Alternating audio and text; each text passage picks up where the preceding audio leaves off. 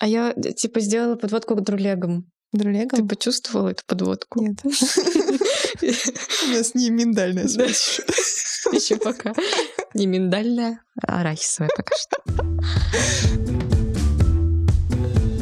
Записано на студии подкастов «Послушайте».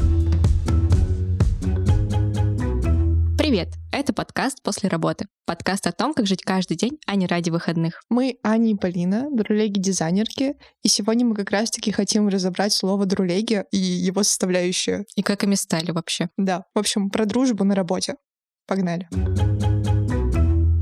Мы графические дизайнеры в бренде одежды Label B. Работаем офлайн из офиса. В Екатеринбурге. И сейчас расскажем о том, как начиналась наша история в бренде и как начиналась дружба внутри него. Да, Полина, ты начала работать раньше меня, поэтому ты начнешь. Label B — моя первая дизайнерская работа, такая официальная, офлайновая. И когда я пришла, была совсем зеленым дизайнером, и моим проводником в путь дизайна стала моя коллега Лера. А была ли ты уже знакома с Лерой до того, как начала работать? Нет, мы познакомились не как раз-таки на собеседовании, и так сложилось, что мы больше коммуницировали. Она напрямую была моим наставником, соответственно, контактов было больше, и мы впоследствии стали общаться более близко. А так, в целом, в первые дни у меня было ощущение своей какой-то тусовки, которая... Не принимала нового человека, или точнее не была открыта к нему? Скорее, все были заняты своими делами, не было какого-то посвящения в коллектив, как бывает иногда, что проводятся какие-то вечеринки в честь нового человека или знакомят прямо со с всем коллективом. У нас как таковой такой корпоративной культуры не настроено, поэтому в основном общение как раз-таки происходило из-за, возможно, этого внутри одного отдела, потому что там все коммуницируют друг с другом, там все понимают, что новый человек пришел к ним в отдел, и ближе как-то начинают общаться.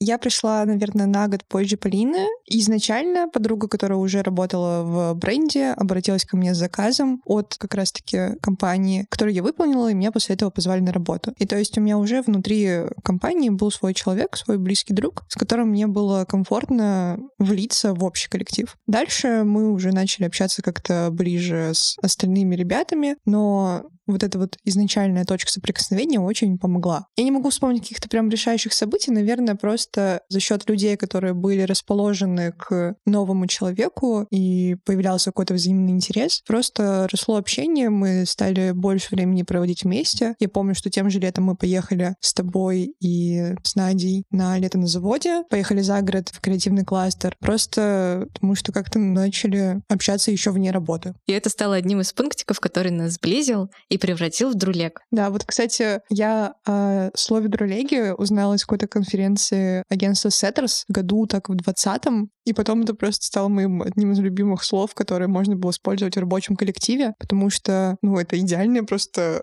объединение вот этого термина друга и коллеги, и я была даже удивлена, что не все им пользуются.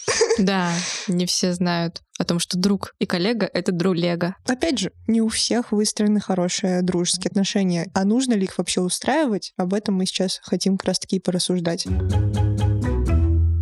Раз мы считаем наш коллектив коллективом коллег, можем как раз-таки рассказать о том, что нам помогает поддерживать эту связь, дружбу и даже хотеть желать больше времени проводить друг с другом вне рабочих задач. Одной из наших традиций, которая сейчас объединяет две команды, являются общие обеды. Мы каждый день собираемся на обед на площадке нашего универмага, в котором мы работаем, и в один из дней на неделе выбираемся вне ее в какое-то место. Желательно новое, но иногда эти новые места заканчиваются. Ну да, сейчас у нас уже они закончились. Мы обошли все, что было в округе близко к офису. И для меня очень важное правило, которое еще больше сближает, это не молчать во время обеда, а общаться, и общаться, возможно, не на рабочие темы, потому что мы все интересные люди, и нам есть о чем поговорить. И если мы сблизились по общим ценностям, у нас точно есть общие темы. Да. Тем более, мне кажется, что с новым человеком тем для диалога еще больше, чем с твоим хорошим другом, с которым вы уже как будто все на свете обсудили. А тут, наоборот, у каждого может появиться что-то новенькое в жизни или какие-то новые размышления. И каждый раз ты встречаешься с какой-то новой вселенной человека, которому еще много что не знаешь. Но, конечно, для этого важен какой-то взаимный интерес друг к другу и открытость, и вообще желание этого близкого контакта. Ну да, вообще, если есть желание, то можно самому проинициировать этот обед, позвать на него, и, может быть, вы вычитали где-то интересный факт, почему бы им не поделиться и услышать мнение о нем другого человека. Может быть, факт странный, но это может стать началом общей темы, общих воспоминаний и общих приколов. Да, в целом вот момент выхода куда-то за пределы офиса — это как раз-таки про создание какого-то нового совместного опыта, что очень важно, чтобы не только замыкаться в стенах там одного пространства или одного зум-окна, а просто пробование друг друга в каких-то новых форматах, испытывание каких-то новых эмоций, потому что куда-то мы могли прийти, и нам всем не понравилось, а где-то мы были просто в восторге от нового места, полюбили его и продолжили ходить. И все это было такими толчками как раз-таки развитию отношений. Одной из общих тем может быть любимый сериал. Например, у нас есть сериал «Офис», который нас всех объединяет. Ну, не всех, но, допустим, у меня и с тобой, и Лерой это было одно из первых точек касания, потому что «Вау, а вы тоже его смотрите? Вау, а вы тоже его любите?» И потом просто мы рассказывали друг другу о том, кто что увидел, какие-то, не знаю, приколы почерпнули. Да, у нас есть в общих чатах стикер-паки с офисом, и даже люди, которые, ну, например, Сережа не смотрел офис, но он спрашивал меня недавно, знаю ли я о том, что готовится переснятие офиса. Угу. То есть он помнит этот факт и все равно связку с нами в этом плане имеет. Вы можете начать разговор про сериалы, поделиться своим любимым, и, возможно, этот человек тоже начнет его смотреть, либо смотрел, и оп, уже новая тема для разговора и объединения коллектива. Еще одной из наших традиций являются праздники, дни рождения. И мы вообще очень любим готовить подарки, сюрпризы друг для друга. Мне дарили дискошар. А Полине мы подарили барабанные палочки. Недавно. Да, и, кстати, с дизайнерским сертификатом. Так что даже друлеги могут своими ручками сделать для вас очень приятные подарки. Да, или вот как раз-таки своими ручками Лера связала тебе сумку. Да. Но это не из разряда сбора общего на день рождения, скиньтесь по 300 рублей, по 500. Это все действительно идет от нас, из души и от нашего желания. Мы хотим подарить, мы дарим. И если, возможно, у вас есть такое тоже желание, может быть, какую-то небольшую приятность сделать от себя, если вам симпатизирует человек как друг, как коллега, то почему бы не сделать приятно и зародить новую традицию? Мы поговорили о традициях в своей компании и своем конкретном отделе, и также спросили наших знакомых о том, что происходит у них в коллективах, и они с нами поделились. Всем привет, меня зовут Амина, я веб-дизайнер в смысле. В смысле есть несколько направлений деятельности. Это школа диджитал профессий, коммуникационное агентство, медиа и городской аудиторий. Я работаю в школе и в агентстве. У нас в офисе проходит несколько таких мероприятий, традиций. Одно из них — это необучение, оно проходит либо каждую пятницу, либо раз в две недели. И нам на это мероприятие приглашают либо сторонних спикеров, которые рассказывают на какие-то разные темы. Например, последняя была встреча с коучем-психологом, либо на необучение. Спикерами у нас бывают сами же коллеги, которые рассказывают либо про то, чем они занимаются на работе, либо про то, как ставить ТЗ, либо что-то в виде креативного штурма или арт-терапии. Мы так учимся работать в разных командах, что-то создаем, потом презентуем. То есть тоже какой-то неформальный формат взаимодействия, который также помогает узнавать друг друга. Также у нас бывают пицца-пати. Они предназначены для того, чтобы познакомиться с новыми коллегами, с новичками, узнать, кто мы есть, чтобы потом было легче взаимодействовать. Другой формат — это каждую неделю у нас устраиваются какие-то тематические вечера. Это либо вечер настолок, либо киновечер, когда мы обсуждаем какие-то фильмы или короткометражки, анализируем их, либо это смехопати. Вот такие разные форматы, которые тоже помогают отвлечься от работы. Это вне рабочее время, это в 6-7 вечера. И отдохнуть от э, тяжелой недели или от тяжелого рабочего дня в гуще задач. Иногда я сравниваю со своим опытом на другой работе в Контате, в магазине чая, кофе и десертов, где я работала продавцом-консультантом. Там Изначально компания позиционирует себя как бирюзовая компания, где настроены и внешние процессы, и внутренние процессы, и вообще очень вообще грамотно подходит к таким вещам, как корпоративная культура и прочее, чем занимаются бирюзовые компании. На самом деле не так много знаю про то, чем они отличаются от э, остальных, но это слово я отлично запомнила, это словосочетание. Ну, какая-то горизонтальная сеть, когда вроде как нет какой-то иерархии, а люди сами инициируют какие-то действия и улучшение компании, и все как бы заинтересованы в ее развитии. Мгм. Да, это точно про кантату, потому что компания действительно была озабочена тем, чтобы сдружить и как-то сплотить, да, наверное, скорее не сдружить, а вот именно сплотить команду и внутри города всего, и внутри отдельной галереи, отдельной команды, которая вот в своем магазине находится. Ну и к тому же ты рассказывала, что у вас были встречи с другими городами, с филиалами магазинов в других городах, и вы ездили в командировки, чтобы как раз-таки знакомиться.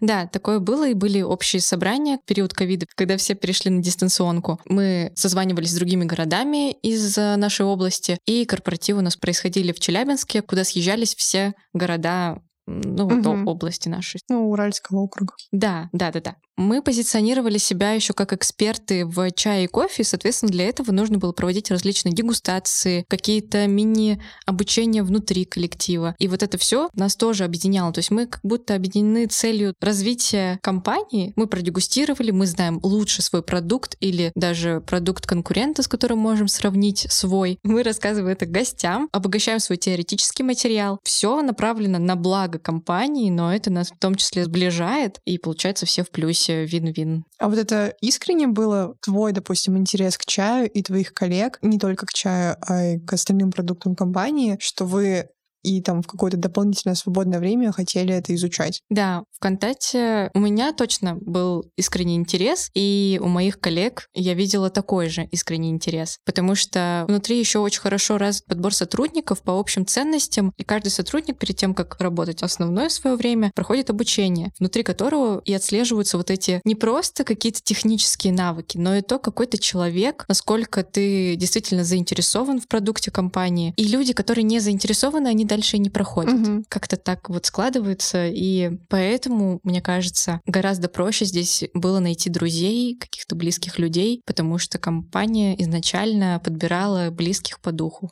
Всем привет, меня зовут Даша. Как бы мне получше представиться? Мамка в декрете получается. Я работала долгое время в Контакте, в магазине чая кофе. И там я действительно познакомилась с моими подругами, с которыми мы дружим уже больше 10 лет, получается. Или около 10 лет. Как-то так. Раньше я была уверена, что наша дружба держится исключительно на том, что мы очень много времени проводим вместе, так как работаем вместе. И это то, что нас скрепляет. И у меня было такое убеждение, что если кто-то из нас уволится, то я не смогу дружить с этим человеком. И я прям прямо говорила об этом. Прямо говорить о чем-то, кстати, это тоже то, что сильно помогает дружить. Но это опять-таки про то, насколько я доверяю этим людям, и я чувствую себя настолько комфортно и свободно в их компании, что как бы мне нет смысла что-то скрывать. И я им прям говорила, что ну я думаю, что так, что если кто-то из нас уволится, то дружбе придет конец. И я помню, когда моя подруга увольнялась из компании, в тот вечер, когда она мне сказала, что она собирается уволиться, я вышла в машину на парковку после смены, села и разревелась, потому что для меня это был просто крах всего. Но на самом деле здесь, наверное, надо отдать должное ей скорее, потому что она проявляла очень много инициативы к тому, чтобы встретиться, где-то обсудить, что-то спросить, спросить в том числе, что связано с работой, чтобы немножко поддержать контекст. Но потом произошло еще несколько увольнений, я сама ушла из компании. И сейчас как бы я понимаю, что дело на самом деле не в этом. А дело в том, что уже сформирована супер крепкая связь между нами. И, наверное, сложно. Сложно будет ее чем-то порушить, я надеюсь. Я, кстати, помню фразу, выражение о том, что нельзя дружить на работе. И какая-то у меня была такая установка в голове, что это может помешать. И в какой-то момент, наверное, на старте только, я, ну, как бы так немножко переживала за то, что у меня прям очень близкие отношения с коллегами. Я была управляющим кого-то из них, то есть мы были в разных ролях даже, когда-то в одних ролях, когда-то я развивалась быстрее других, когда-то медленнее других. И я думала, что когда-то наступит момент, когда мне это аукнется. И, короче, была какая-то такая осторожность в том, чтобы дружить на работе. Но в какой-то момент я просто признала себе, что я нарушила к чертям все эти правила. я дружу на работе и как будто старалась самой себе доказать, что это ни на что не влияет. Но на самом деле это ни на что не влияло. Мне повезло в том, что я дружу с мега людьми, и нам удавалось разграничивать дружбу и работу. Я не уверена, если честно, что так бывает всегда и что так следует делать всем. Но мне это сильно помогало, потому что если я чувствую себя комфортно, то мне комфортно с человеком работать и дружить, и общаться, и общаться по работе, и общаться по работе более неформально. И, короче, мне это, наоборот, более помогает. Мы сейчас в основном разбираем такие примеры, когда из работы рождается дружба. Но иногда дружба может повлиять на становление работы. Я знаю, что, Аня, у тебя есть такой опыт. Да, у меня действительно была такая работа. Мы создавали с друзьями свое агентство, и это все не сразу строилось, то есть у нас не возникло такой идеи, типа, давайте соберем агентство. Это как-то постепенно, сначала с одним человеком, потом с другим, но так или иначе это все у нас пришло к команде, которую мы, не знаю, продвигали как вот э, проектную группу дизайнеров, как агентство свое. И действительно у нас были очень тесные дружеские отношения, потому что мы были задолго знакомы до этого. И тут нам дружба помогала помогало сильно, потому что мы имели какой-то опыт преодоления общих трудностей до этого.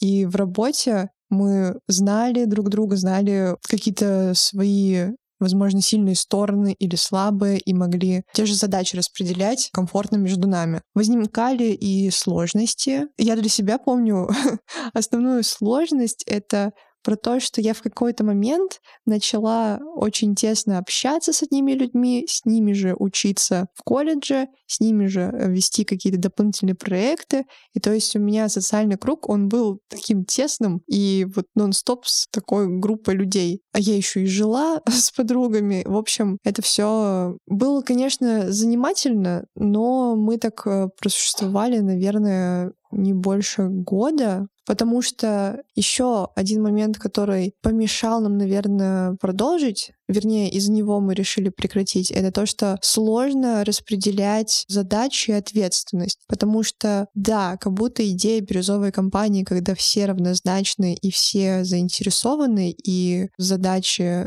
не знаю, должности делятся только вот по уровню ответственности, но в какой-то момент началась просто вот эта дележка, кто главнее, кто больше, и даже не кто главнее, просто кто больше вкладывается, и какие-то вот такие обсуждения конфликта навели нас на то, что сейчас мы в целом все немного не в ресурсе это продолжать и хотим двигаться дальше уже по отдельности, но тем не менее, те отношения, которые у нас сохранились, они позволяют нам брать какие-то совместные проекты и сейчас, когда у кого-то какая-то есть идея, и он просто знает человека по опыту и может предложить ему. Вот, то есть такой большой компании мы уже не работаем, но какие-то точные ситуации у нас случаются, и как раз-таки это хороший опыт, который вынесли мы все. Мне кажется, редко, когда после таких каких-то распадов общего дела друзья действительно остаются друзьями и продолжают общение. Часто как будто я слышу примеры, когда друзья поссорились, там бизнес развалился, и они перестали быть друзьями.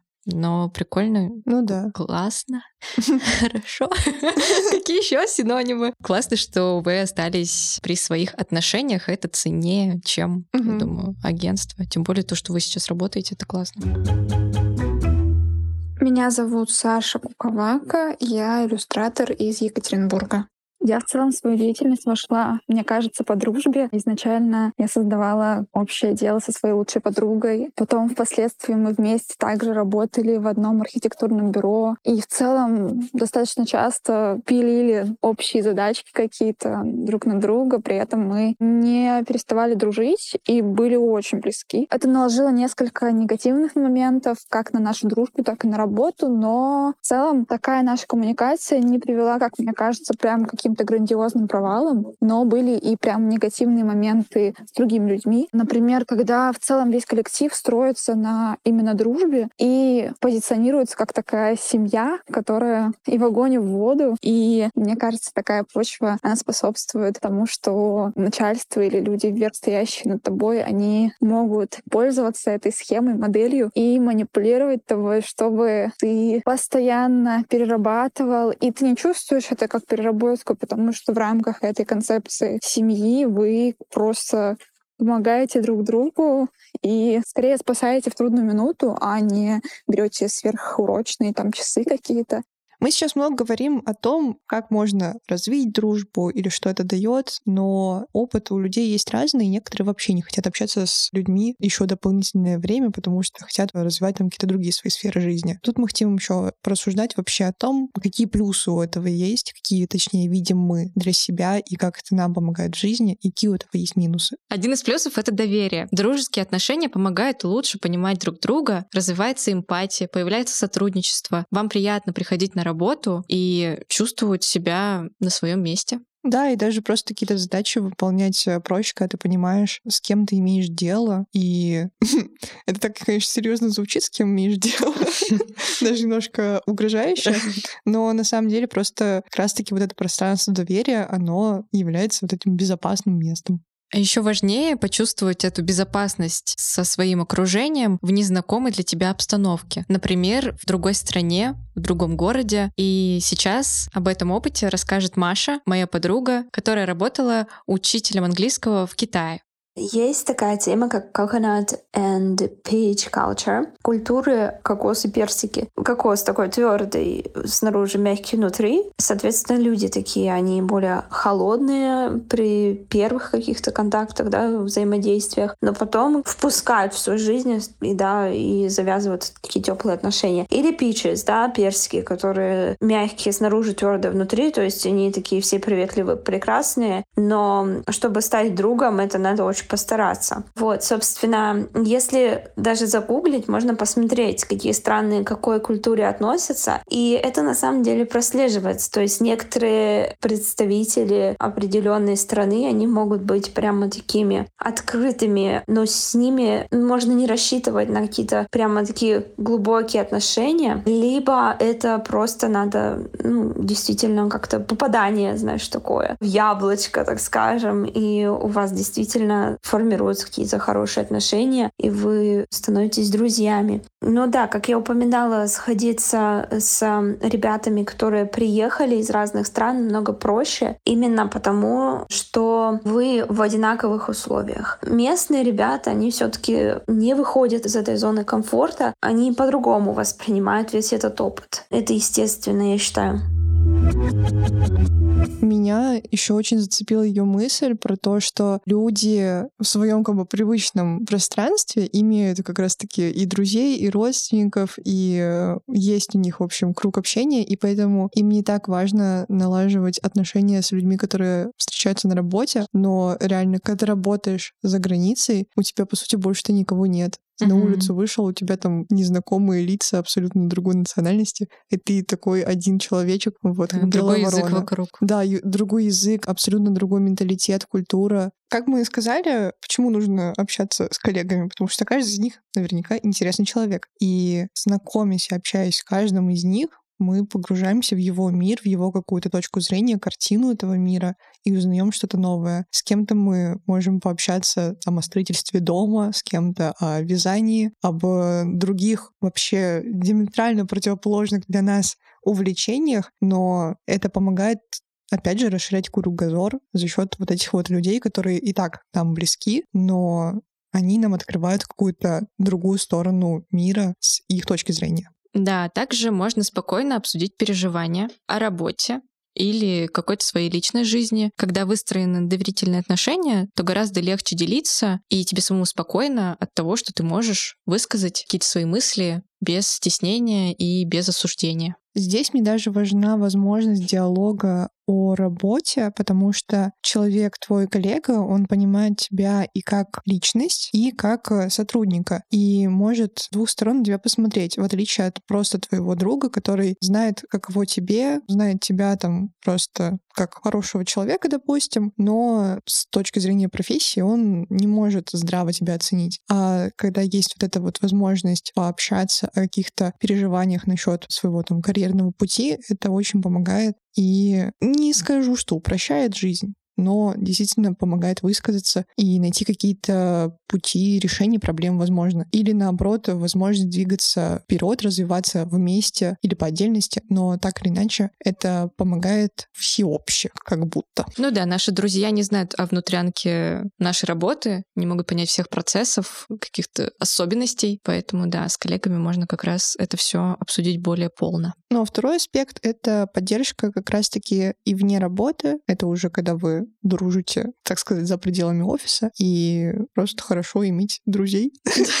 Это, думаю, неоспоримый факт. Хорошо иметь друлек. Да, перейдем к минусам.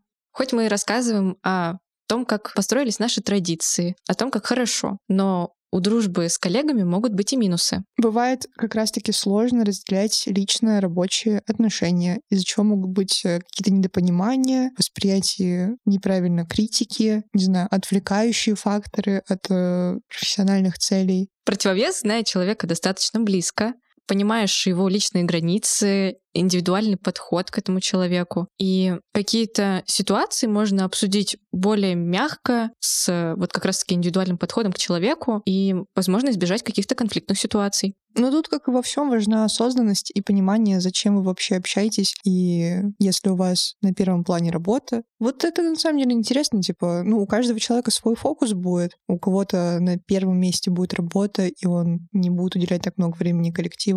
У кого-то будут именно люди. Это зависит от мотивации, зачем кто-то вообще где-то работает. И важно просто проговаривать какие-то моменты, если, допустим, кто-то путает вот эти вот границы uh-huh. личного и рабочего, выходить на диалог, потому что если у вас выстроены эти хорошие отношения, этот диалог вообще имеет место быть, и он безопасен и экологичен для обеих сторон. Так же, как сложно разделять лично-рабочие отношения, сложно и воспринимать критику от друга, и вот как раз понимать, что критику дает тебе не друг, а коллега. Да, тут сложно как принимать критику, так, наверное, ее и давать, потому что нужно делать это аккуратно, но в целом мы же и друзей можем, наверное, покритиковать. Ну, мы ну, можем их покритиковать. Да, мы можем. Конечно, если эта критика дается по запросу. Но, наверное, в профессиональном поле критика, она может быть, так сказать, не совсем прошенной. Ну да, но друга ты скорее можешь какую-то критику как человеку высказать, а в профессиональном плане ты как будто еще ставишь под сомнение его профессионализм, его опыт, и тут критика принимает какие-то другие обороты. Но здесь тоже нужно делить как раз-таки себя от своего продукта деятельности. Ну да. вот. И понимать, какие задачи мы решаем вместе, и что эта критика, она не оскорбляет человека, который это сделал, а она делает продукт лучше. Да, она направлена на улучшение общего дела. Еще эта история просто мем про то, что, допустим, люди в офисе постоянно залипают там у кулера за разговорами, чай пьют и так далее. И минус, который есть у дружбы с коллегами, это какое-то отвлечение и расхлябанность, допустим. Да, сейчас разговоры у кулера переросли в чаты с мемами, со стикерами в Телеграме, что тоже занимает много времени, потому что выбрать нужный стикер подходящий — это нифига себе дело. Да, как с этим бороться? Тоже, наверное, вот эта точка баланса личного и рабочего. Ну да, как бы ограничивать сильно тоже не хочется. Типа, ну это какое-то разбавление рутины и сильно серьезных дел. Немножко прерваться до общения с э, трулегами. Да, Наверное, по-хорошему это должно быть в компании как выделенное время на вот этот отдых. Или это по обоюдному согласию, что сейчас мы там идем вместе за кофе. Ну да. И у нас есть примерно какие-то рамки, которые мы оба понимаем, потому что мы оба хотим работать и делать что-то хорошее. Но отвлекаться полезно, это доказанный факт. Потому что концентрация внимания у человека сколько там? 40 минут или полтора часа максимум. Также, когда вы близко общаетесь э, со своим коллегой, вы можете заразить одним мнением друг друга. Например, если один настроен негативно в сторону работодателя, то, скорее всего, он может заразить своего друлегу этим мнением. И так вы уже получаетесь парой, которая настроена против, и такая мини-оппозиция, которая настроена против работы. И, возможно, это может привести вас даже к увольнению, и компания потеряет сразу двух сотрудников просто потому, что они там сдружились, что-то между собой обсудили, Ну вот не знаю, тут потому что если мы живем в мире взрослых людей, где каждый за себя несет ответственность и каждый понимает, что он делает, а не ты тоже за ним на девятый этаж полезешь и спрыгнешь, или как эта фраза звучит? Да. Если все прыгнут, ты тоже прыгнешь. Если один человек условно заразил другого, ну, значит, у него уже была предрасположенность к этой болезни, так сказать. И они оба чувствовали вот это вот неудовлетворение их текущим местом. Главное, чтобы потом было хорошо. Ну да. Скорее всего, какое-то зерно там внутри, правда, было. Да. Просто оно обнародовалось благодаря чужому взгляду. Да, но, конечно, для работодателя, наверное, это минус. Но тут и задача руководства делать хорошо ну, и да. подбирать тех людей, которые принесут пользу в долгосрочной перспективе. Мы еще подготовили несколько рекомендаций, которые мы предлагаем вам протестировать со своими коллегами, и обязательно еще попробуем что-то со своими друлегами. Что-то может показаться банальным, и да, мы и так это все пробовали, но так или иначе, эти инструменты мы выявили как настроенные на сближение, как сближающие. Да, а еще постарались подобрать какие-то не банальные все-таки. Что-то банальное, что-то не банальное, что-то более интересное. Да, все это мы соберем еще в отдельную подборочку и выложим в своем телеграм-канале, чтобы это можно было наглядно посмотреть и переслать своим друлежкам в рабочих чатиках в нерабочее время. Первая наша рекомендация — это попробовать шуточные презентации или обучающие какие-то штуки для команды. Возможно, вы помните, в ТикТоке был тренд на ночные презентации или как-то так, презентации для друзей на разные темы. Например, «Мои друзья как мем», угу. и каждый слайд как друг, и с каким мемом он ассоциируется. Вот что-то подобное можно сделать и в кругу своих коллег, говорить с ними время, в которое вы вместе соберетесь, может быть, накидаете просто какие-то рандомные слайды, но сам факт какой-то шутки объединяющей совместного времяпровождения, которое будет доставлять позитив, это может сблизить. Угу. Также мы рекомендуем ходить с коллегами в новые места вместе. Реально, потому что мы даже, обойдя вокруг э, своего района кучу заведений, где можно поесть на обеде, обнаружили недавно новую локацию, до которой мы не доходили. Конечно же, договорились уже о том, куда мы пойдем в среду. Вышли куда-то, узнали что-то новое, о чем-то подумали, о чем-то поговорили, уже новые нейронные связи, вот и польза. В качестве нового может быть еще какой-то инсайт, либо источник вдохновения, которым грех не поделиться со своими коллегами, чтобы они, во-первых, тоже были в теме того, что вы узнали, они тоже обогатились какими-то знаниями, а вы, поделившись, запомнили это еще больше, потому что мы обучаемся еще и когда рассказываем что-то. Классная идея для общения — это карты на сближение. Например, есть приложение Август Карт от э, ювелирного бренда Август, и там есть даже колода непростых вопросов в команде. Классные темы, на который вы наверняка не говорили еще с коллегами. А я могу сказать пятый пункт. А нужно ли? Да, нормально. Ну ладно. Как и с э, презентациями, где я сказала про то, что можно выделить отдельное время на них, так и создавать среду для общения можно в определенное время. Например, для вечеринок выложить время, там, например, вечер четверга, провести какую-то тематическую вечеринку, тот же, я не знаю, Хэллоуин. Либо если у вас завалялась какая-то настолка, вместе поиграть, узнать друг другу поближе. Либо настолку можно принести в новое место, в которое вы сходите. Так что все рекомендации можно между собой еще объединить и попробовать разное вместе. А если и не выделять на это время специально, то главное не забывать и не стесняться пользоваться возможностью узнавать людей рядом. Потому что из любого опыта мы выносим, самое главное, это людей, как мне кажется. И социальные связи очень важны вообще для любого человека. Да, мы, конечно, не призываем, не заставляем, но в целом приятно иметь комфортную атмосферу вокруг себя, и если ее хочется ее создавать, то нужно не бояться проявлять самому инициативу, банально первым здороваться или проявлять какие-то банальные... Проявлять симпатию. Да, или проявлять э, какую-то симпатию. Вообще в какой-то момент времени я поняла, что дружба — это вид отношений, а над любыми отношениями нужно работать, если тебе хочется, чтобы из этого получилось э, что-то стоящее. Для меня это поддерживать интерес к человеку, быть в курсе того, что у него происходит, помнить какие-то моменты про него. То есть, типа, у нас не бывает такого, что что-то произошло или мы что-то обсуждали, и это уходит куда-то на нет как будто мы все движемся в одном каком-то контексте, то есть мы все плюс-минус представляем, что у кого как идет, всегда в курсе всех новостей. Короче, дружить — это классно. Это однозначно. Это однозначно. Правда, если не чувствуете желания дружить, если понимаете, что все, что мы сейчас сказали, это вообще вам не нужно, либо ваш коллектив не располагает к тому, чтобы вы дружили с ними, возможно, тут нужно задуматься, стоит ли этот коллектив вашей дальнейшей работы, если в нем некомфортно. Потому что мы живем один раз, и стоит выбирать для себя все-таки комфорт и повышать свое качество жизни, а в том числе оно зависит от людей вокруг. Да, работа не последняя, а вы у себя одни. Да. Поэтому классно и знакомиться с людьми, и хорошо проводить с ними время в моменте, в каких-то трудностях, передрягах. Я счастлива за вас, если вам работает очень легко и вообще тишь да гладь, не знаю.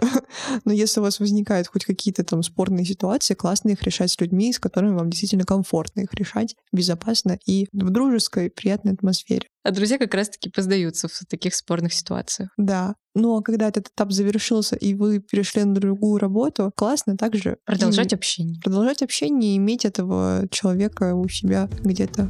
Да, и не разрывать связи. Да. С вами были Аня и Полина. Встретимся после работы.